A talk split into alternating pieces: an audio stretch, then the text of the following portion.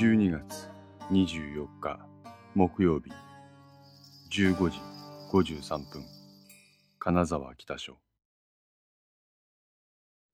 どや片倉の問いかけに古田は頭を振った。そうか。取調べ室の中で一人佇む佐竹を窓から覗きながら片倉はため息をついた。ああ、父さん。村上やけど、回復しとるみたいやぞ。そうか。意識ははっきりしとるし、時期に取り調べもできるやろ。岡田のタックルがなかったら、今頃、何もかもがお宮やったな。古田と片倉は取り調べ室を後にした。彼らは北署1階にある喫煙所へと向かった。どうなったんや？佐竹の立件。古田の問いかけに片倉は苦い顔をした。そして頭をかいた。佐竹が村上を撃ってしまった要因の一つに、佐竹に村上の情報を聞き出してくれと依頼した警察側の落ち度もある。これが世間に明るみになると違法捜査の上、民間人を巻き込んだとマスコミ各社から叩かれるだろう。提案者の古田も、採用者の松永も、本部長の朝倉も、現場に居合わせた片倉も、相応の処分がされる。現時点では、マスコミには容疑者村上が佐竹を害する恐れがあったので、やむなく狙撃したと発表している。途中、北署正面玄関のロビーを通過した。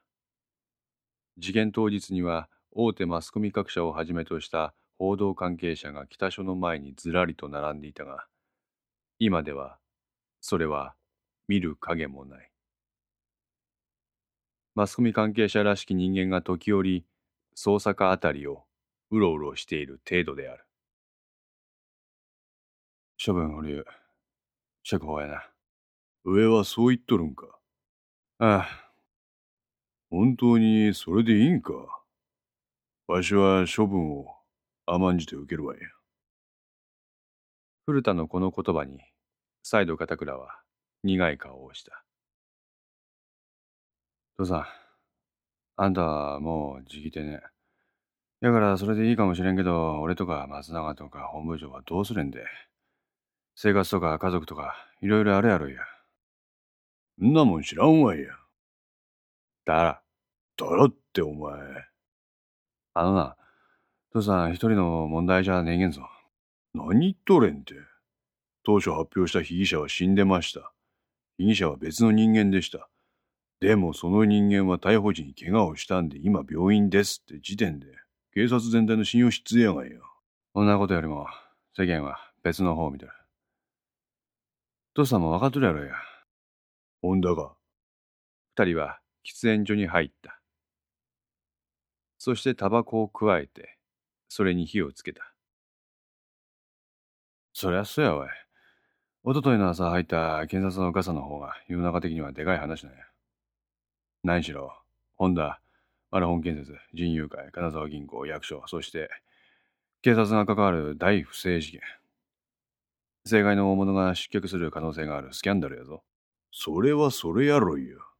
わしの提案によって佐竹を巻き込んだ。これはどう考えてもわしの落ち度や。あのな、うちら警察が絡んどるっていう時点でもう県警はズタズタなんや。本年にわざわざおいこっちにも残念な話があるぞって、マスコミに手を挙げることはねえやろ。古田は黙った。今、世間の樹木は、あの青函業の癒着の話で持ちきりよ。わしはそれが気に食わんげんて。どこが？どういや？今のマスコミは旧来型の利権構造の闇を市直が裁くって構図で話を作っとるやろや。なんとかして与党の大物政治家を引きずり下ろそうってやっきやわい。けどな、あっちはいいもんでこっちは悪もんなんて、こんな単純な構造じゃねえわや。いろんな人間の思惑が複雑に絡まった事件なんや。本年に何年ってあいつらは。父さん、あのな、あんたの言い分もわかるけど、世の中的にはその方がわかりやすいの。ね。それにまだ捜査中でしょ？何でもかんでもつまびらかにできないでしょ？古田は明らかに面白くない風の顔つきである。それにな、世の中の人間は真実なんて結構どうでもいいんだよ。でけえ力を持った奴が一気に転落している様が面白いんや。悪者が出かけりゃでかいほど話は盛り上がる。なんちゅうか。いわゆる完全懲悪劇。これやわ。これが見たいだけなんや。わかっとる。わかっとるから半やしんよ。片倉は、うなずきながら、加えていたタバコを灰皿にこすりつけて、支援を吐き出した。式は、どう思っとるんやろうな。古田の言葉に、片倉は黙り込んだ。今晩は、あいつの、つやか。喫煙所に署員が入ってきた。休憩中すんません。なや、お二人に来客です。来客？山内美希です。ソファーに座り、山内から1時間ほど話を聞かされていた片倉は、天を仰いだ。古田は、殴り書きに近いメモ帳に目を落として、話の内容を頭の中で整理し始めた。村上は6年前、赤松忠による田上地区と北陸新幹線に関わる用地取得の不正暴露を封じ込めるよう、本田義信から依頼を受けていた。残留孤児問題の解決のため、議員になることを切望していた村上にとっては、潜在一遇のチャンス。これを成し遂げることで、一気に本田一族の信用を勝ち得ることができる。しかし相手は、高校の同期の父親、赤松忠。村上は悩んだ。自分が直接手を下したくはない。そのため、人友会を訪ねた。そこで偶然、高校以来連絡を取っていなかった鍋島と再会した。鍋島に残留孤児の地位向上を図るため、自分は議員を目指していると打ち明けた。そして今、抱えている口封じの問題を相談したところ、鍋島がその交渉役を引き受けてくれた。しかしその時点で鍋島は口封じの対象が赤松の父親であることは聞かされていなかった。やがてその事実は鍋島の知るところとなり、彼はこの件から降りる意思を村上に表明する。だが村上にここさえ乗り切れれば積年の問題解決に一歩前進する。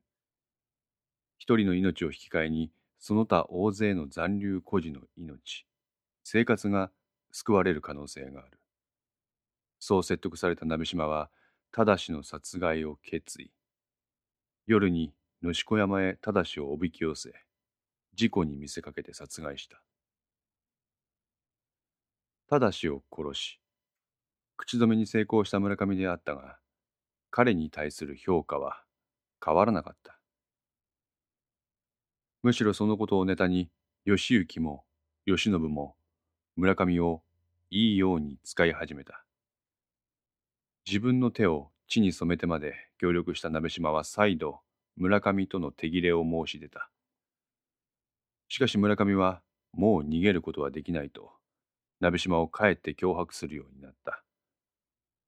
この時すでに村上における残留孤児問題の解決という大義は消え失せ、保身のための秘書活動、政治活動となりつつあった。村上と鍋島は友人の父親を手にかけたことに後悔の念があった。そのため、せめてもの償いということで500万を赤松家に送りつけた。これは古田の推理通りである。その2年後、捜査二課に意識が赴任した。そこで病院横領事件が発生。人友会にガサが入るという情報を入手した村上は、ここで立ち止まった。このまま癒着構造がバレてもいい。ガサがきっかけで6年前の野子山の事故に見せかけた殺しがバレてもいい。相手は同期の意識、本望であると。しかし、そこで鍋島が村上にこう言った。自分は人を殺した。残留孤児が日本人を殺した。世間はそう報じるはずだ。そうなれば、お前が言っていた孤児問題は逆流して、自分のような人間はバッシングの対象になる。何とかするべきだと。村上は自分がやってしまったことの重大さを痛感した。友人の父親を殺し、救うべき対象の鍋島を苦しませている。ここで村上はすべてのことを闇に葬り去ることを決意し、人友会と結託し、殺人事件を引き起こし、捜査を攪乱させて、意識の捜査の手から逃れた。それから一年経ち、村上に連絡が入る。一式からであった。鍋島と一緒に自首をしろ。なんでだよ。調べは全部ついてるんだ。せめてもの配慮だ。時間をやるから自首しろ。おい、ちょっと待てよ。頼むよ。これ以上お前らをどん底に落としたくはないんだよ。わかった。意識。覚悟を決めた村上だった。しかし、こうも警告した。俺や鍋島をしょっぴくのは結構だ。しかし、その後、お前は巨大な勢力を敵に回すことになる。だから、そこで、手打ちにしとけ。しかし、意識は応じなかった。その先に控える人友会、マルホン建設、本田義行、金沢銀行といった構造的なものにもメスを入れると言った。村上はそれだけは絶対にやめるよう警告した。そこに手をつけると、意識はおろか、身内の人間すべてが破滅する。それだけあいつらの力は強大だと。何度言っても意識は効かない。そこで村上は強制的に意識の操作の手を止めさせようと一計を案じる。それが婚約者山形久美子への交換であった。この事件をきっかけに意識は村上とコンタクトを取らなくなった。村上は意識の追及の手が収まったと判断した。しかし、今年の12月の中旬に村上のもとに情報がもたらされる。意識がどうやら再び人友会へガサを入れることを考えているらしいと。そこで村上は再度意識と連絡を取ろうと試みた。しかし彼は電話に出ない。ここで村上は再び一計を案じる。意識の留守電に言葉を残した。久美子さんの件は残念だ。俺が敵を取る。19日の23時半に野子山の山小屋まで来てくれ。お前ならどこかわかるだろう。そこに鍋島もいる。このメッセージ通り、意識はその時間に山小屋へ来た。先に山小屋で待ち伏せていた鍋島が穴山と井上を縛り上げていた。これはどういうことだ？意識。俺がお前の代わりに仇を取ってやる。村上がそう言うと、鍋島が穴山の喉をかっきった。そして間髪入れずに井上をハンマーで撲殺した。瞬く間の出来事だった。これで手打ちにしろ。悪いことやがない。殺してしまったらそれで終わりだろう。ポケットに手を突っ込んで、意識は穴山と井上の遺体を踏みつけた。実行犯は確かにこいつらだ。でもな、黒幕はお前だろ。ん？やけに冷静な意識を前に、村上の額に冷や汗がにじみ出てきていた。こいつらもそんなことできませんって言えばそれで終わりだったんだ。断れよ。意識は横たわる遺体に思いっきり蹴りを食らわせた。そ、そ、そうだな。そうだよ。断ればこんなことにはならなかったんだ。まあ、もうしばらくだ。お前らも時期逮捕だ。な、何？それまでじっとしてろ。おい、ちょっと待て。前も言っただろう、その先が大変だって。その先？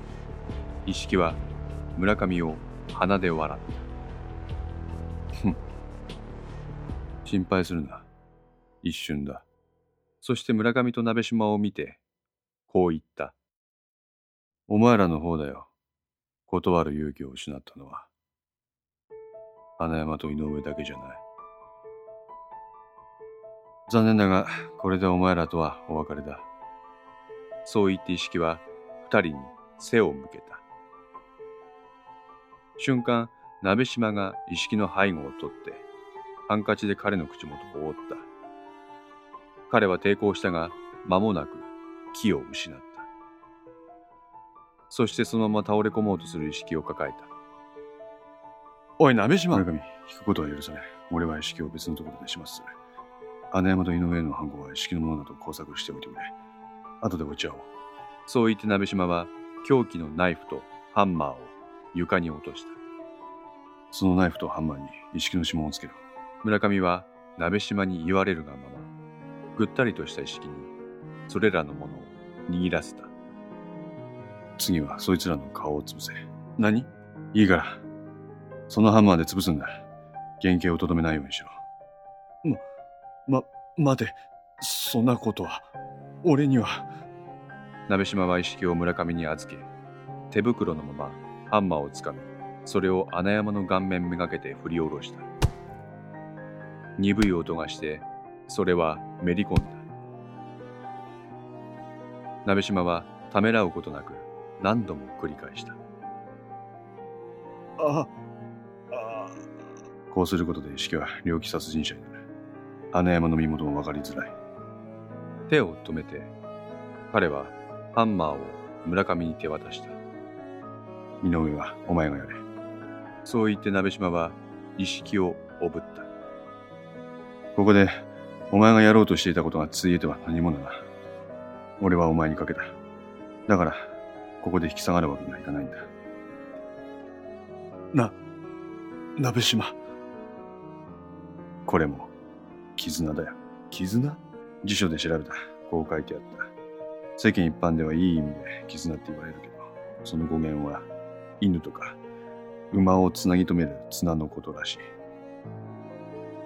離れがたいかけがえのないつながりっていうよりも、束縛だな。束縛？俺ら残留孤児の間にあるのも絆だし、高校の同期の間にあるのも絆。俺は束縛から解放されたいんだよ。鍋島。村上、時間がない。頼む。こう言い残して、鍋島は意識をおぶったまま、闇夜に消えていった。現場に一人残された村上は、震える手で井上の顔面めがけてハンマーを振り下ろした。何度も。彼の身につけている白いシャツに、おびただしい量の血液が着した。その後、塩島の携帯で警察に通報した村上は、ひとまず山頂を目指した。山頂から麓まで、一気に駆け下りることができる場所があることを、村上は高校時代の鬼ごっこで知っていた。しかし山頂には間宮と桐本がいた。自分の姿を目撃され万事休すと思った時だ。気がつくと目の前に二人が倒れていた。おそらく自分がやったのだろう。無我夢中だったためなのか全く記憶にない。村上はこれも意識の犯行とするため、二人の顔面を破壊したのだった。鍋島と村上は20日の午前3時頃に落ち合った。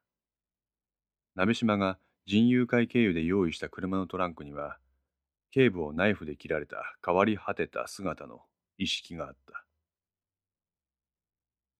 意識を村上のトランクに移し、鍋島は七尾で休む旨を村上に伝え、その場から去った。一人になった村上は、意識をそのまま乗せ、人気がない河北型放水路の近くの茂みにそれを埋めた。20日の検問時にトランクにかぶら寿司を乗せていたのは、遺体が放つ匂いのようなものが警察に気づかれないようにするための工作であったようだ。村上は一式の遺体を埋めながら考えていた。束縛と鍋島は言った。赤松の父親も、一式も、穴山も、井上も、4年前の病院横領に関係する人間も皆、鍋島が自分の手で始末した。このままこれらの犯行を闇に葬り去るのもいいが、本当にそれで鍋島を束縛している者から解放できるのだろうか。鍋島がこうなった原因は自分にある。村上隆二という存在が鍋島を束縛している。ならば、鍋島を束縛から解放させる方法は一つしかない。自分が消えることだ。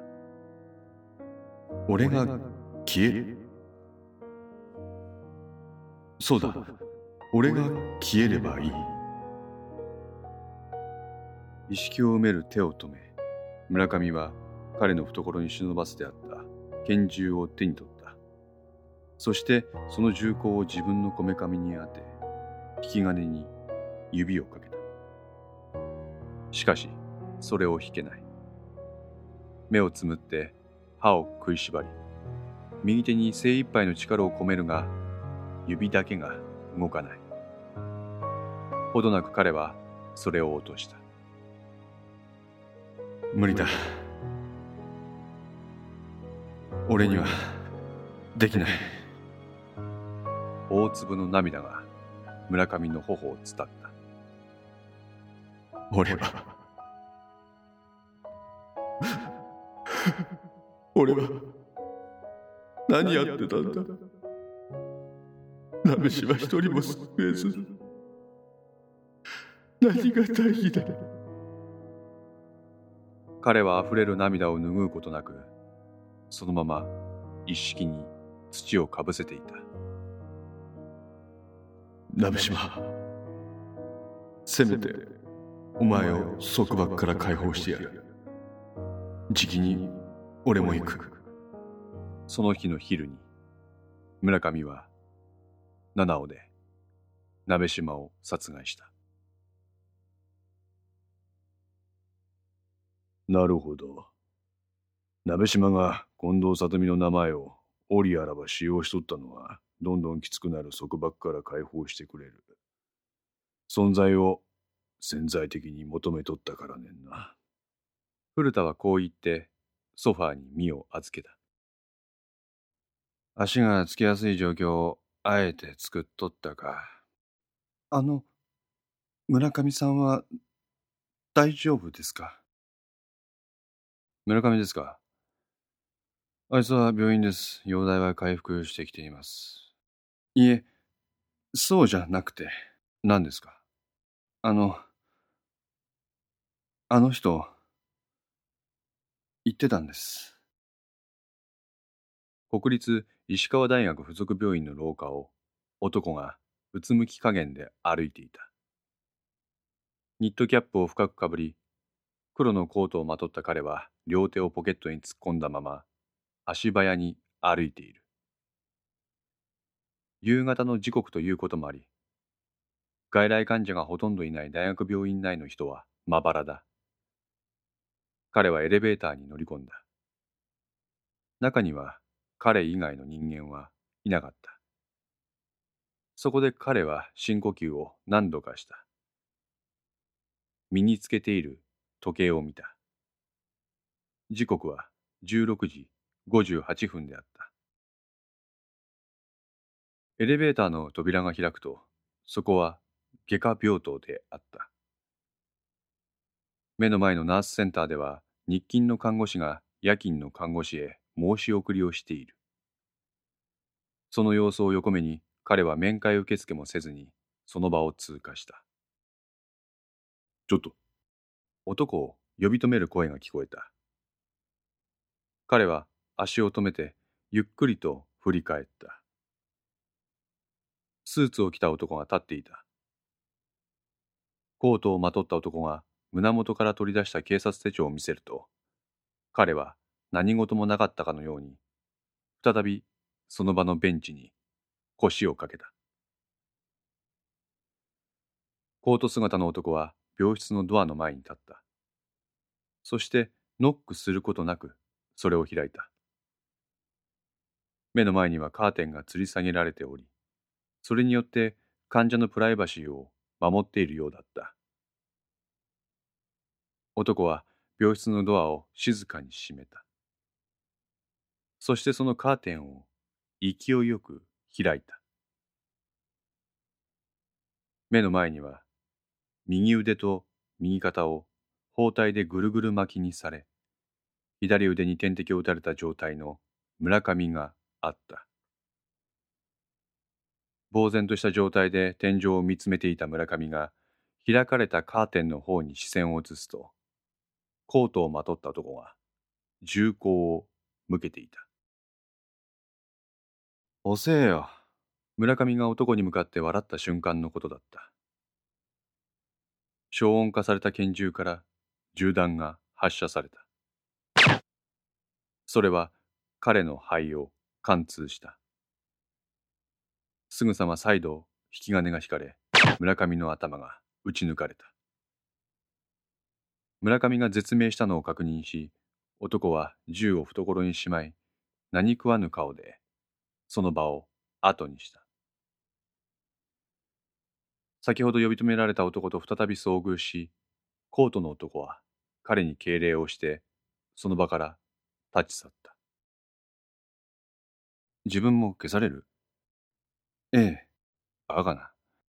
片倉は苦笑いをして山内の顔を見た。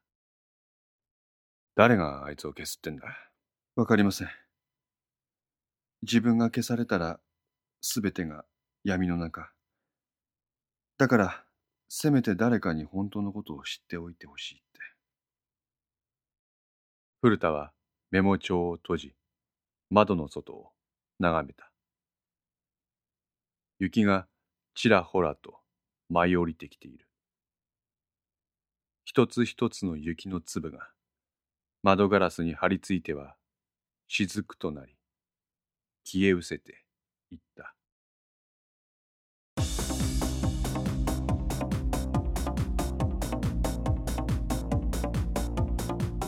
五の線いかがでしたでしょうか？長らく配信してきたこのお話もこれでおしまいです最後までお届けできたのもご視聴くださいました皆様のおかげです本当にありがとうございましたえー、5の線はウェブサイトにアーカイブされています。聞き逃した話があればそこから再度ご視聴くだされれば嬉しいです。今後は機会を見て何かしらのポッドキャストを配信できればと考えています。今回のような物語かもしれませんし、一切発表していない日々砲弾なのかもしれません。情報はウェブサイトで公表しますので、時々チェックしてみてください。今後とも闇と船を気にかけてくれれば嬉しいです。ご意見やご感想は web サイトで受け付けています。よろしければそちらから皆様の声をお寄せください。すべて目を通させていただきます。地質ではありますが、レスもさせていただきます。iTunes Music Store のポッドキャストレビューも頂戴できれば嬉しいです。残念ですが、このポッドキャストのレビューに関しましては、レッスンができないことになっておりますので、そのあたりはあのご了承くださいませ。その他諸々の質問、疑問、何気ないお話などのお便りも大歓迎です。えー、それでは長らくご視聴いただきまして本当にありがとうございました。またどこかでお会いしましょう。ありがとうございました。